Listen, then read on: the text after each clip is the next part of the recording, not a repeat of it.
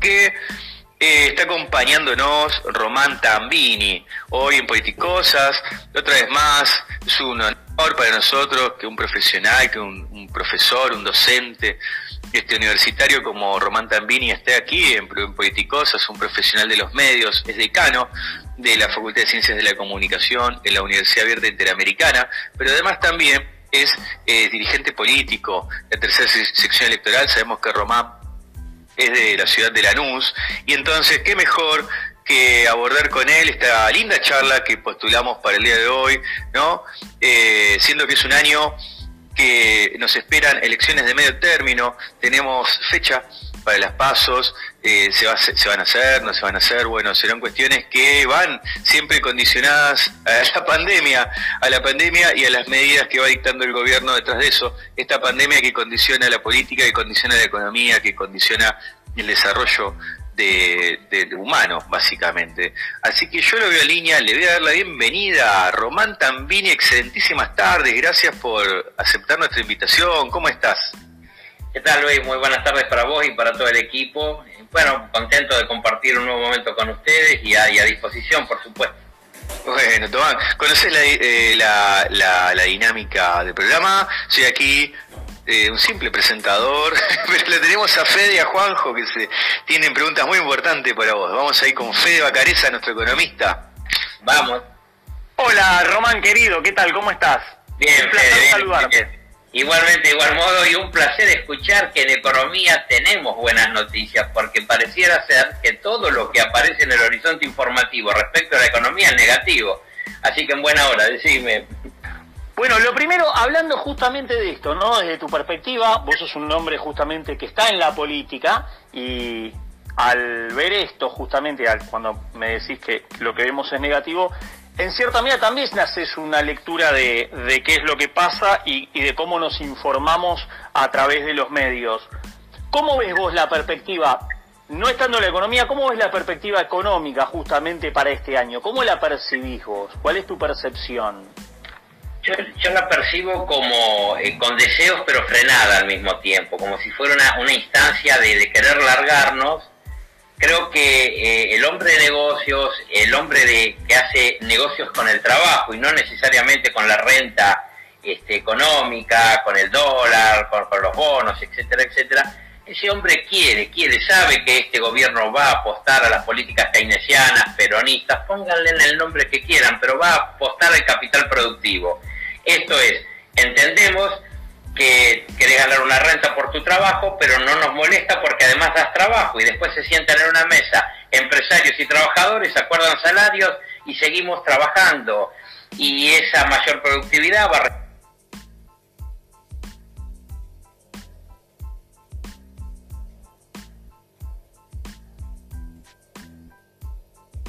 responder a una mayor demanda, para eso tiene que haber un mejor salario. Creo que eso está. Eso el hombre ya lo probó. Pero no hablo de la, época de Juan Domingo Perón y de Eva Perón. Hay que ir directamente a Néstor Kirchner y Cristina Kirchner y ver que en aquellos momentos no solo había más trabajo, sino que el dinero alcanzaba, que el dinero alcanzaba. Entonces saben que esas políticas, yo creo que el hombre de negocios que apuesta al trabajo, a hacer dinero mediante el trabajo, lo sabe. Pero no tiene bien en claro muchas cosas. Una de esas es cuando termina la bendita pandemia. Dos, Necesitamos un gobierno, al cual naturalmente adhiero, lo digo en todos los lugares, que comunique mejor también. La información precisa es contundente para la economía. Yo no puedo poner mis ahorros, los que tengo con mi padre, los que hice yo por inteligente, por sacrificado, a disposición de un error. Porque quiero decirlo con claridad conceptual para que se entienda. 48 horas del mensaje presidencial sobre las restricciones, nuestro ministro de Educación, y no le estoy cayendo con todo a trota, dijo que la presencialidad no se afectaba. 48 horas después, el presidente sí las afectaba. El padre que dijo, bueno, quédate tranquila, podemos ir a trabajar. Padre médico, madre enfermera, podemos ir a trabajar y a cumplir con todo el amor del mundo a nuestra profesión, ahora no saben con quién dejar a los chicos. Digo, esto que se da que parece una soncera, no lo es. Imagínate en el campo económico. Entonces, cierro con esto. Hay, yo creo que hay mucha voluntad de empezar a creer que va a haber un plan estable. El cierre ¿eh? el acuerdo con el Fondo Monetario Internacional va a ser trascendental, porque ahí van a estar las reglas muy claras. No sé si serán favorables para nuestro pueblo, si nos medimos por la historia, no. Si nos medimos por lo que pueda ocurrir, tal vez sí, habrá que dar un crédito en esto. Y creo que en esto estamos balbuceando. Por eso juega mucho, es muy importante que no nos digan que vienen 200 millones de vacunas. No, no, no. Si vienen de a 20 mil o de a 300 mil, díganlo como tiene que ser y planteen que la manada va a estar más o menos satisfecha para poder cubrirnos en manada. Esto lo puede explicar mejor un médico que yo. Pero un empresario que escucha que para noviembre, con el nivel de vacunación que tiene el país en un, en un escalonamiento riguroso, va a poder decir, bueno, sigamos guardando un poco de dinero, pero en noviembre nos mandamos con todo. Entonces, la información, una vez más, con estos cierros, vale oro, es fundamental. Claro. Juanjo Vera, nuestro politólogo. ah, perdón, perdón. Ahí Fede tiene, tiene algo para. Sí. No, sabes que justamente le quería decir a Román eh, que es muy importante por ahí la apreciación que tiene, porque a veces eh, los datos estrictos de la economía, lo que la economía es, lo que la economía medimos con datos es una cosa, y lo que se termina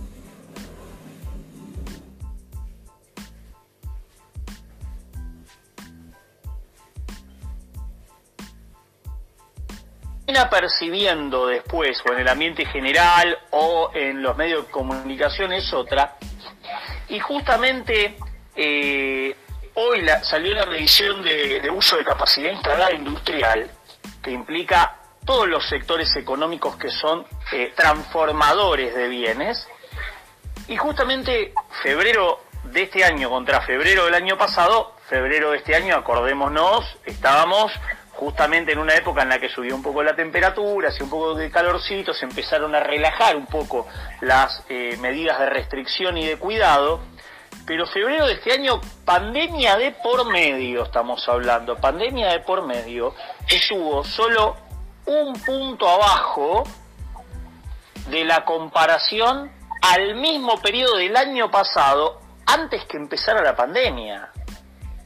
Entonces, si en esta situación tan drástica, con la cual tenemos eh, un montón de sectores, como por ejemplo el textil, el cual no puede consumir, porque básicamente el consumo de ropa cayó, porque ¿quién se va a ir a comprar ropa?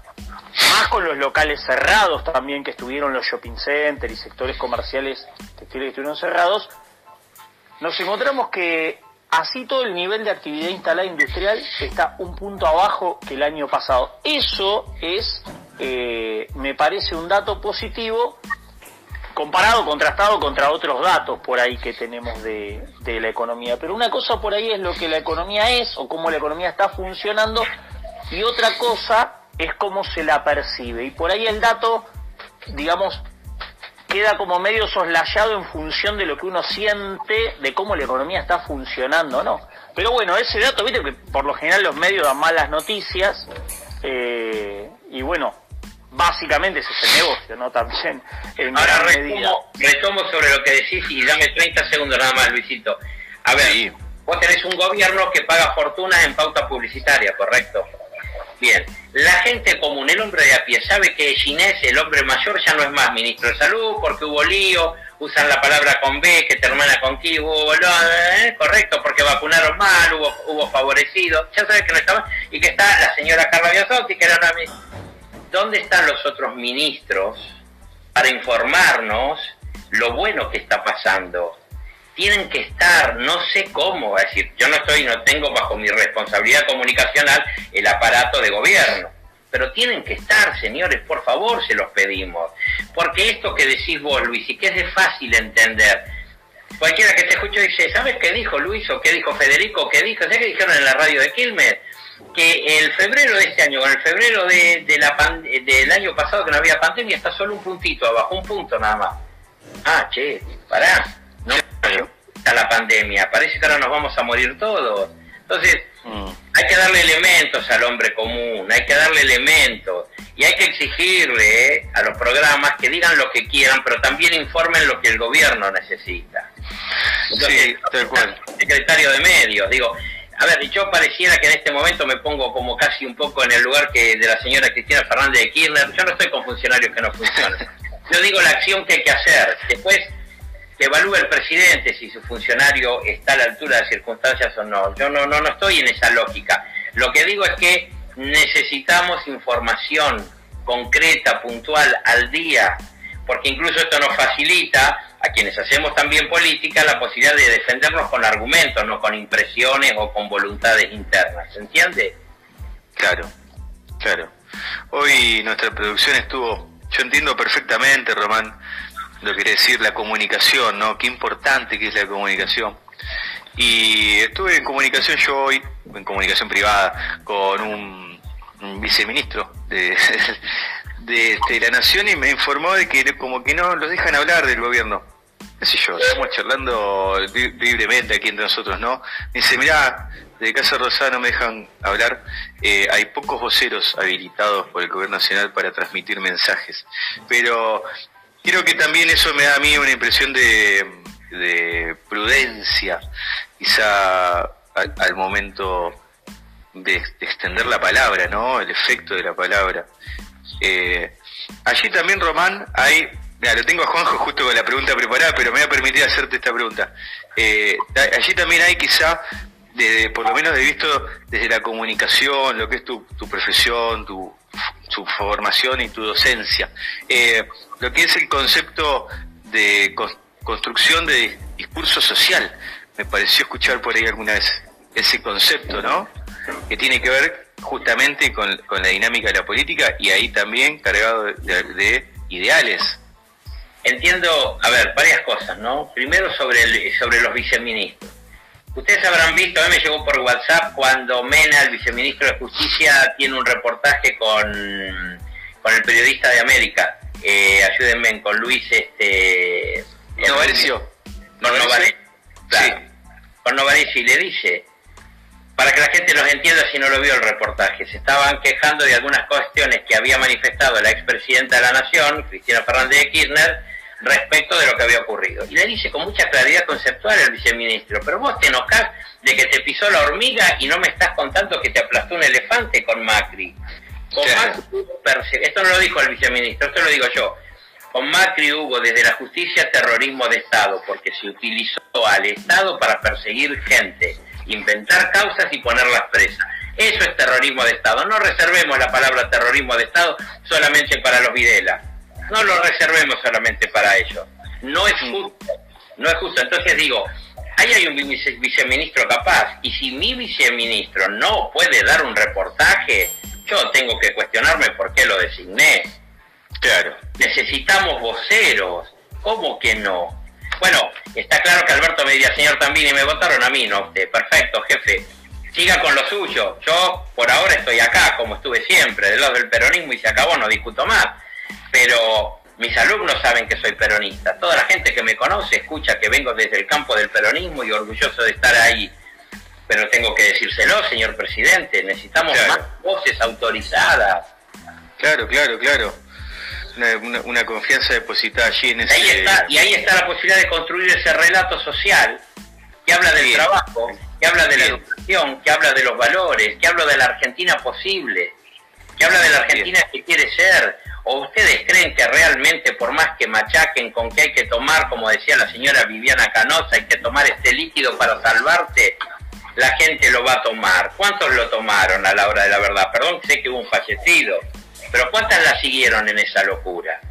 Están subestimando también desde enfrente, para no hablar solamente de los nuestros, desde enfrente están subestimando a ese electorado. Yo confío en el sentido común de ese electorado, no para que vote a Alberto ni a Cristina, si no lo votó antes, pero tiene bien en claro que esta gente también está haciendo un zafarrancho y está haciendo una grieta de una situación que no la merece y es la pandemia.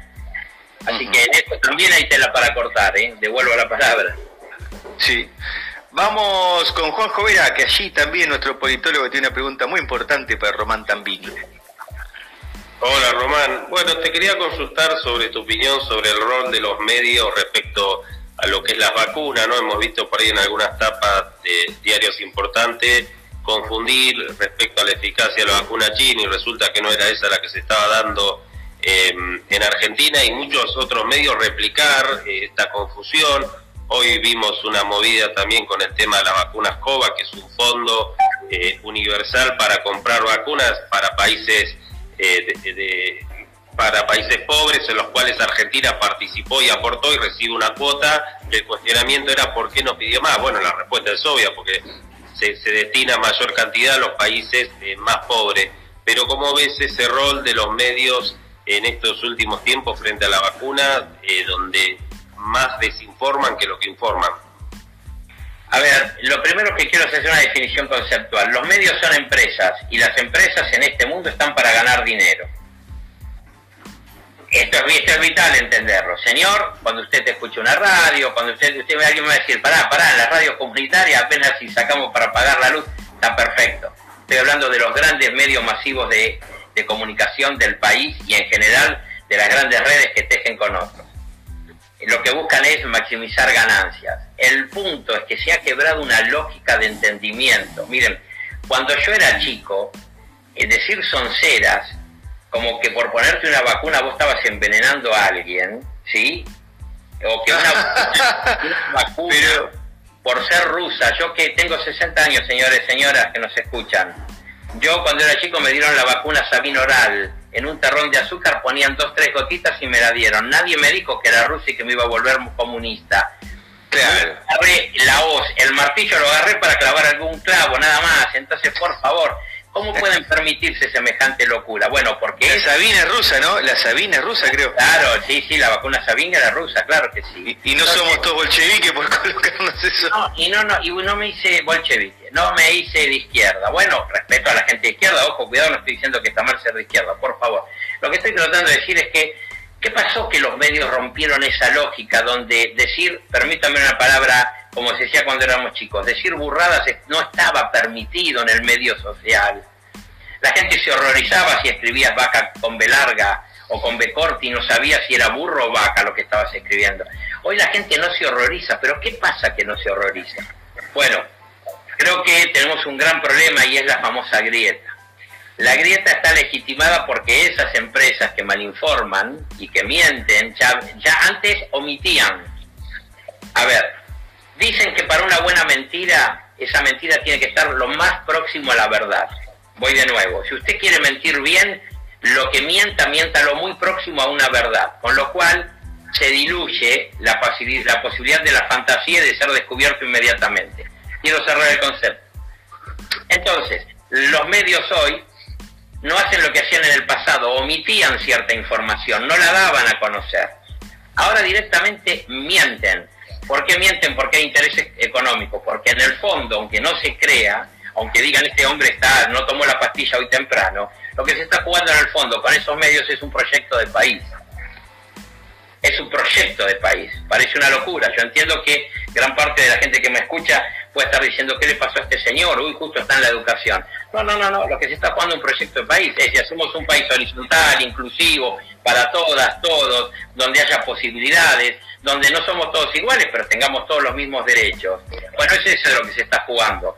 Hay otros que quieren un país chiquito, acotado, vertical, donde el que tiene el dinero puede manejarlo como quiere, donde la granja, como lo decidieron en, en Bretton Woods, sea, y ya cierro con esto, sí, por favor, lo decidieron en aquel momento, fue la Segunda Guerra Mundial, digámosle a la gente rápidamente, se juntaron los grandes países y dijeron, che, ¿qué vamos a hacer con el mundo? Porque acá en Europa lo hicimos de goma, bueno, mira, ves esta parte de América, acá hay un país que tiene muchas reservas naturales, ahora se enteraron que tenemos oro en azul, que es agua, ahora se enteraron que tenemos litio, bueno, hay intereses creados, no desapareció esa lógica con la cual peleó Irigoyen, con la cual peleó Perón, con la cual Néstor y Cristina Kirchner trataron de hacer un país diferente. Eso sigue estando de fondo. Viniendo más para acá, contesto, esos medios orientan intereses económicos y sus trabajadores, porque no son periodistas independientes, son tan trabajadores como el portero de cualquier empresa, les pagan un salario y les hacen saber que si ellos no repiten lo que esos empresarios quieren, por cada ciento que dejan hay 40 dispuestos a entrar por un salario más bajo y con ganas de repetir sandeces más tontas que 4 más 4 es 200. Entonces, el problema es qué hacemos con la gente que escucha. No hay que prohibir, Luis, Federico, Juan, no hay que prohibir, que sigan diciendo lo que quieran, pero hay que armar una instancia que claramente ponga en evidencia eso. Claramente. No hay que, no hay que prohibir y tampoco subestimar a los interlocutores varios que siempre uno tiene enfrente, ¿no? Lo tenemos a Fede Bacareza ahí con una pregunta muy importante. Paso rápido porque eh, cuando estamos con vos, Román, pasa como muy rápido el tiempo. y queremos aprovecharte. una preguntita más cada uno. Aparte sabemos el esfuerzo que hiciste para estar con nosotros hoy en Politicosas. Vamos a ir a Fede.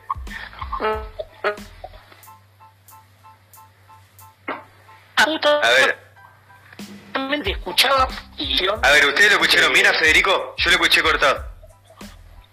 Hola, hola, ¿me escuchan ahí, no? Ahora sí, Sí, perfecto. Hola, hola. Sí, perfecto, ahora sí, ahora sí. Yo justamente lo escuchaba de Román y pensaba justamente sobre esta generación, esta generación con la que nos toca vivir hoy y sobre cómo tenemos una generación que está infantilizada, de adultos infantilizados. Y de repente me pasa hoy yo, yo vivo en Palermo, ¿no? En Capital. Vos salís acá a las 4 o 5 de la tarde y ahora la gente lo que hizo es adelantar lo que hacía a las 10 de la noche y a las 4 de la tarde. Entonces vos vas caminando por acá, por los bares, por los restaurantes, están todos llenos, las mesas llenas, sin barbijo, en la calle. Eh, como si fuera a acabar el mundo por tomarse una cerveza en una mesa con, no una mesa con uno, con dos, sino con cuatro, con cinco, ¿no? Y de repente hay un riesgo ahí en el medio, se corre un riesgo, todos están corriendo un riesgo en este sentido. Y hoy me llama un amigo que viene de viaje para Buenos Aires y me dice, che, ¿qué te parece si la semana que viene, que hace un montón que no nos vemos, eh, nos encontramos, te paso a visitar? Y yo le dije, ¿sabes qué? Mirá, yo no es de paranoico ni nada, pero hay un riesgo muy grande o que vos me enfermes o que yo te enferme. Porque viene en un vuelo, y en un vuelo sabemos que es un tubo cerrado adentro donde gira el aire adentro y puede subir uno con coronavirus y se bajan 200 tipos de un vuelo con coronavirus. Y de repente lo que me encuentro es como que esta generación que pasa ahora, vos me decís, cuando yo era chico me dieron la Sabin, me la pusieron un terrón de azúcar y me decían esto es una vacuna y nosotros no lo discutíamos. Hasta, hasta, hasta los chicos éramos, eran más adultos que los adultos de hoy en día. Y hoy en día te encontrás con un grado de infantilización en el cual el chico no llega a medir el riesgo genuino de las situaciones. Y yo veo por ahí los adultos hoy no miden el riesgo de que te pueden contagiar, de que se pueden contagiar ellos, de que se pueden enfermar. Y veo personas adultas en cuerpo e infantiles en mente. Vos que justamente sos alguien que estudia la comunicación, yo digo, ¿será mi percepción de que vivimos en una sociedad infantilizada, en una generación infantilizada? ¿O es una percepción mía y eso no, está pasando? Entiendo, entiendo lo que me planteas. A ver, no, la sociedad argentina entre 1973 y 1983, 10 años, no, no estoy hablando de la época de San Martín, ni de Roca, ni de Irigoyen, ni siquiera de Perón, estoy hablando entre 1973 y 1983, en esos 10 años es terrible lo que le toca vivir, un regreso frustrado, claramente la mayoría del pueblo argentino esperaba el regreso del general Juan Domingo Perón, un regreso frustrado, lo perrega, todo lo que ustedes puedan poner ahí, en líneas generales fue doloroso y frustrante, el hombre falleció, listo, lo guardaremos en nuestra memoria con lo mejor que hizo. Pero después vino una dictadura, la más sangrienta. Esa dictadura tiraba gente viva de los aviones al mar. Digo, esto no es menor, quemó libros, robó las casas que supuestamente eran objeto de operativos.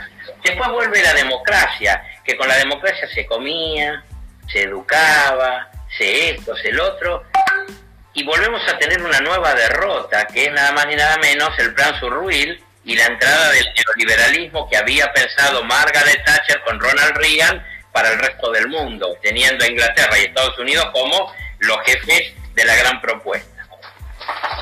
Todo ese tiempo, si vos lo remontás, viene de derrotero en derrotero. Entonces yo a veces creo ver, y esto tal vez es muy personal, muy, muy personal, creo ver a este amigo del juez no le des de quejarse, la gente tiene miedo a rebelarse al poder centralizado, instituido, natural.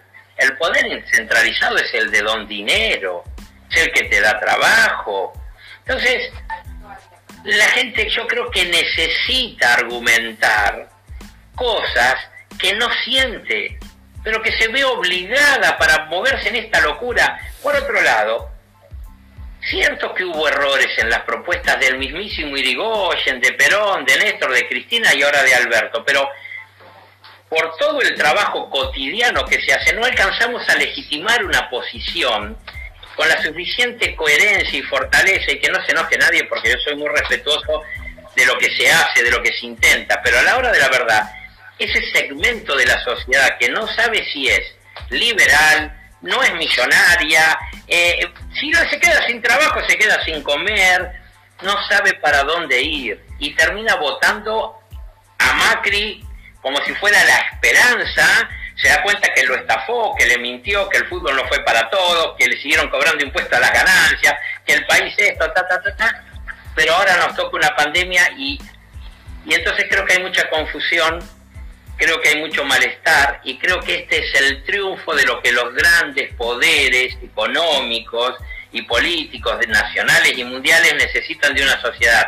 Confusión, enojo, apartamiento, infantilismo, utilizo Fede. Entonces creo que la responsabilidad, y te voy a salir con esta que me van a matar. Soy hincha de River y Gallardo dice, nosotros sabemos que nos ponen 11 jugadores a defender, pero la responsabilidad es nuestra, tenemos que aprender a superar esa dificultad. Yo diría, la gente del campo nacional y popular no puede ya ignorar nunca más que por ahora al menos en la Argentina hay una derecha loca, histérica, cuasi asesina por, por, por ser extremista en el comentario, que está dispuesto a todo con tal de poder salvar sus intereses y van a hacer y decir todo lo que sea necesario para que eso triunfe.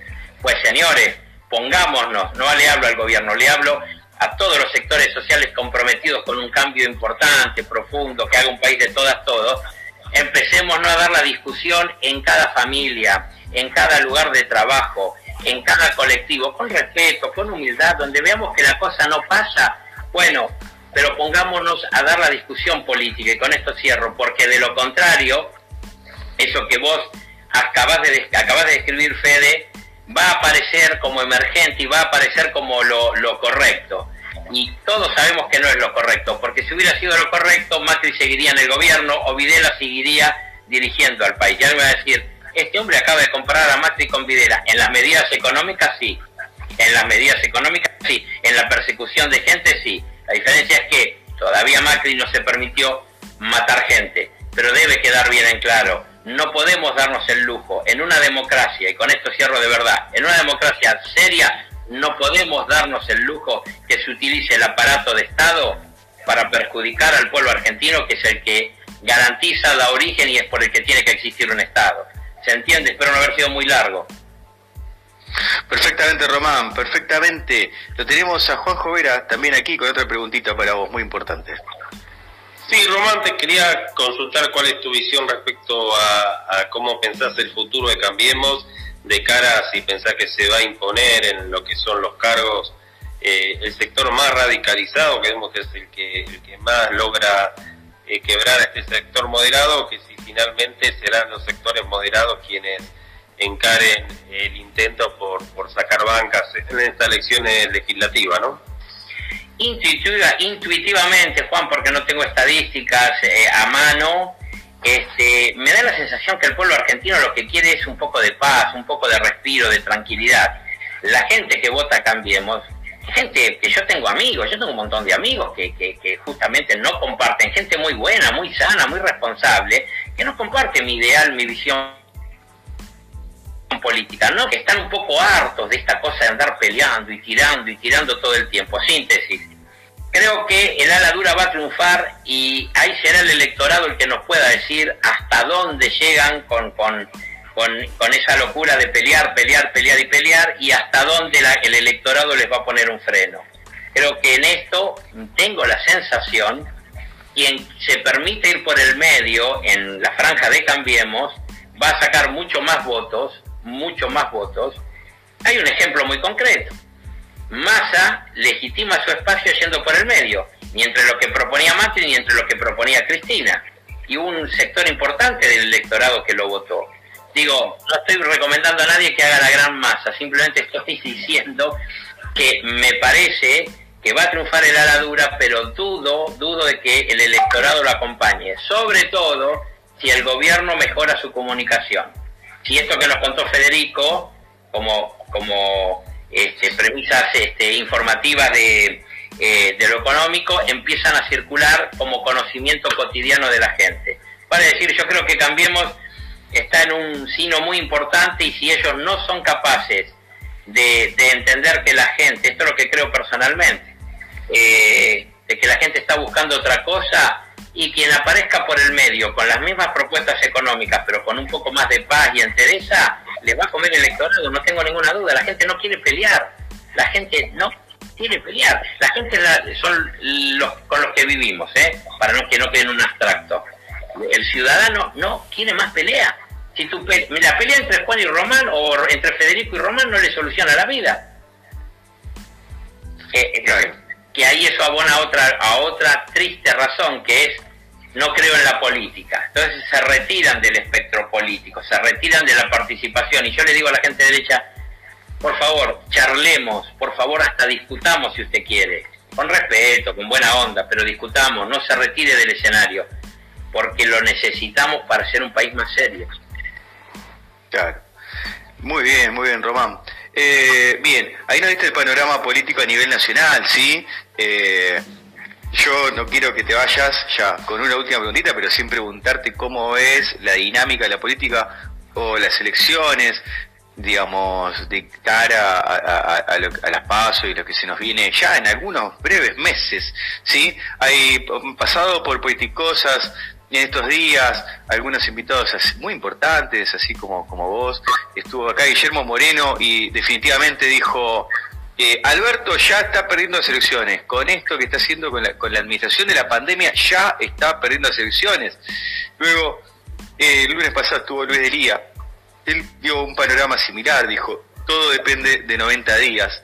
No diste ahí tu óptica, tu punto de vista desde, desde el plano nacional, ¿sí? Eh, también en algún momento de todo lo que charlábamos, esta hermosísima charla que tuvimos hoy, hablaste de grieta. Yo ahí te quiero dar una pequeña evolución yo no sé si Grieta, pues una, una evolución, pero una pregunta implícita también, ¿no? No sé si Grieta es un concepto realmente ayornado o descriptivo de lo que tiene que ver con una sociedad, porque para mí una grieta, yo cuando alguien me dice grieta, se me viene como una imagen, como un gráfico así de alguna pared rajada, si se quiere, y eso es algo estático, estático, y si una imagen estática, y si realmente la sociedad en, tiene, algo que no es, es estática, sino que es, dinámica, la sociedad es dinámica, cambian, cambian las voces, cambian las ideas, es, es un desarrollo dinámico, día a día, constructivo.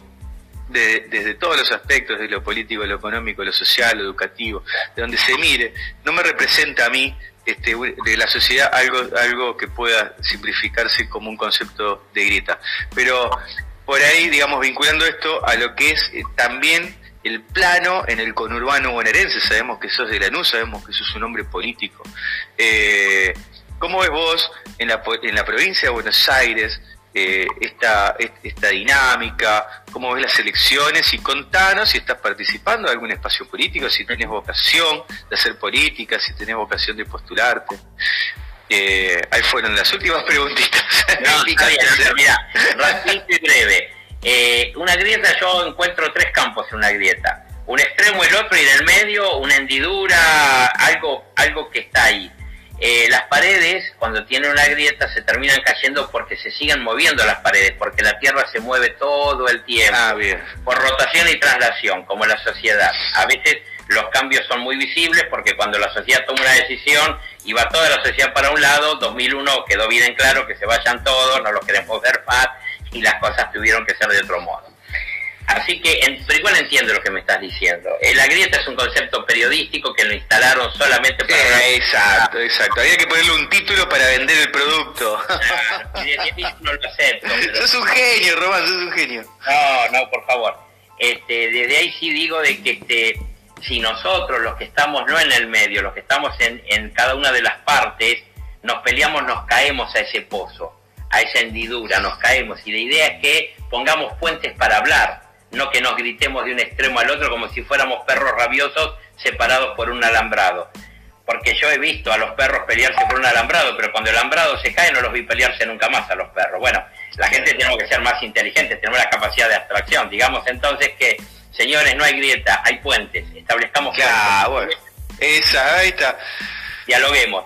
Y respecto de la luz, mira, te cuento, este, sí, un dirigente, lo de dirigente igual les agradezco la, la, designación, yo creo que soy militante de la vida, y lo hago, milito la vida desde el peronismo, la milito con pasión, la milito con amor, sé que hemos cometido errores, claro que sí, pero si hay algo que este país tiene que saber, para los que no tuvieron la suerte de ver a Perón, yo no lo vi, pero lo leí, lo estudié, lo escuché, y hasta Carrió una vez dijo que la única vez que hubo ascenso social en este país fue con Juan Domingo Perón. Entonces, no nos pueden hablar a nosotros de la educación. Justamente el que puso que la universidad no tenía que ser arancelada para que vayan a, a estudiar todos aquellos que deseen hacerlo. Y respecto de la NUS, en ese sentido, este, la NUS en este momento está absolutamente este, aislada de lo que es la provincia de Buenos Aires, porque allí en este momento la NUS, desde hace seis años, es este, gobernada por, por el liberalismo, por Grindetti, y justamente Grindetti es un hombre de Macri, y justamente Grindetti aprovechó este, incapacidades muy fuertes que el peronismo de Lanús mostró, esto hay que decirlo, yo no voy a hacer nombres porque no tiene sentido hacerlo públicamente, porque si estuvieran acá sí lo diría, pero el peronismo erró, y fíjense una cosa, el liberalismo de Lanús, y cierro rápido porque sé que hay poco tiempo, el liberalismo de Lanús nos quiere hacer creer que el peronismo en, la, en Lanús no existe más. Sin embargo, Axel Kicillof, con un peronismo más por izquierda, lo puedo decir así, me lo permiten, le ganó por 16 puntos a la gobernadora Vidal. Y Alberto Fernández, con un peronismo un poquito más por derecha, lo podemos decir así, me lo permiten, le ganó por 20 puntos a Macri. ¿Cómo es que Lanús no es peronista? Señores, Lanús es peronista. Lo que el peronismo de Lanús está esperando es que haya un candidato con todas las letras. Y un candidato que no solo asuma los errores del pasado, sino que pueda proponer algo diferente a lo que la locura de Cambiamos está haciendo en la NUS. Y a nivel provincial, creo que ellos apuestan a la diabolización de Axel Kisilov, y yo le recuerdo a propios y extraños que Kisilov es el único ministro de Economía que yo conozco en vida que puede caminar entre los pobres en cualquier lugar de la República Argentina. Con ese solo título me alcanza para decir, señor gobernador, cuente con este humilde ciudadano para lo que usted guste mandar.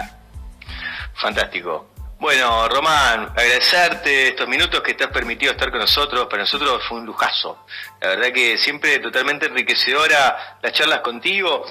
Es lo único que buscamos nosotros con Politicosas. Siempre decimos lo mismo. Cada programa, cada Politicosas que terminamos, irnos enriquecidos nosotros, nuestros oyentes. También con algún conocimiento, con espíritu autocrítico, ¿sí? Eh, que podamos cada uno de nosotros tener nuestras propias convicciones, disentir, coincidir. Pero también nos están lloviendo los WhatsApp de mensajes. Acá está Pilar de Lanús, que nos envía un fuerte abrazo para el señor Román Tambini. Seguramente sabrás de quién estamos hablando. Eh, así que bueno, te dejamos comprometido, Román Tambini, para alguna otra eh, oportunidad volver a convocarte, que sea un poco más de las elecciones, cuando esto esté un poco así como más candente, ¿sí? Muchas gracias, Román. A disposición, Luis, Federico, Juan, Gustavo, este, muchas, muchas gracias por su tiempo, los felicito. Solo digo esto, inicié mi trabajo, mi vida periodística en las radios de baja potencia, por siempre a sostenerlas y una radio de baja potencia comunitaria que no ayuda o no está al lado de la comunidad no es una radio comunitaria, es otra cosa. Gracias por su tiempo, chicos, muy amables. Gracias a vos, Román. Fuertísimo abrazo. Excelentísima semana que tengas. Adiós, que sea, chicos. Adiós. Queridos amigos,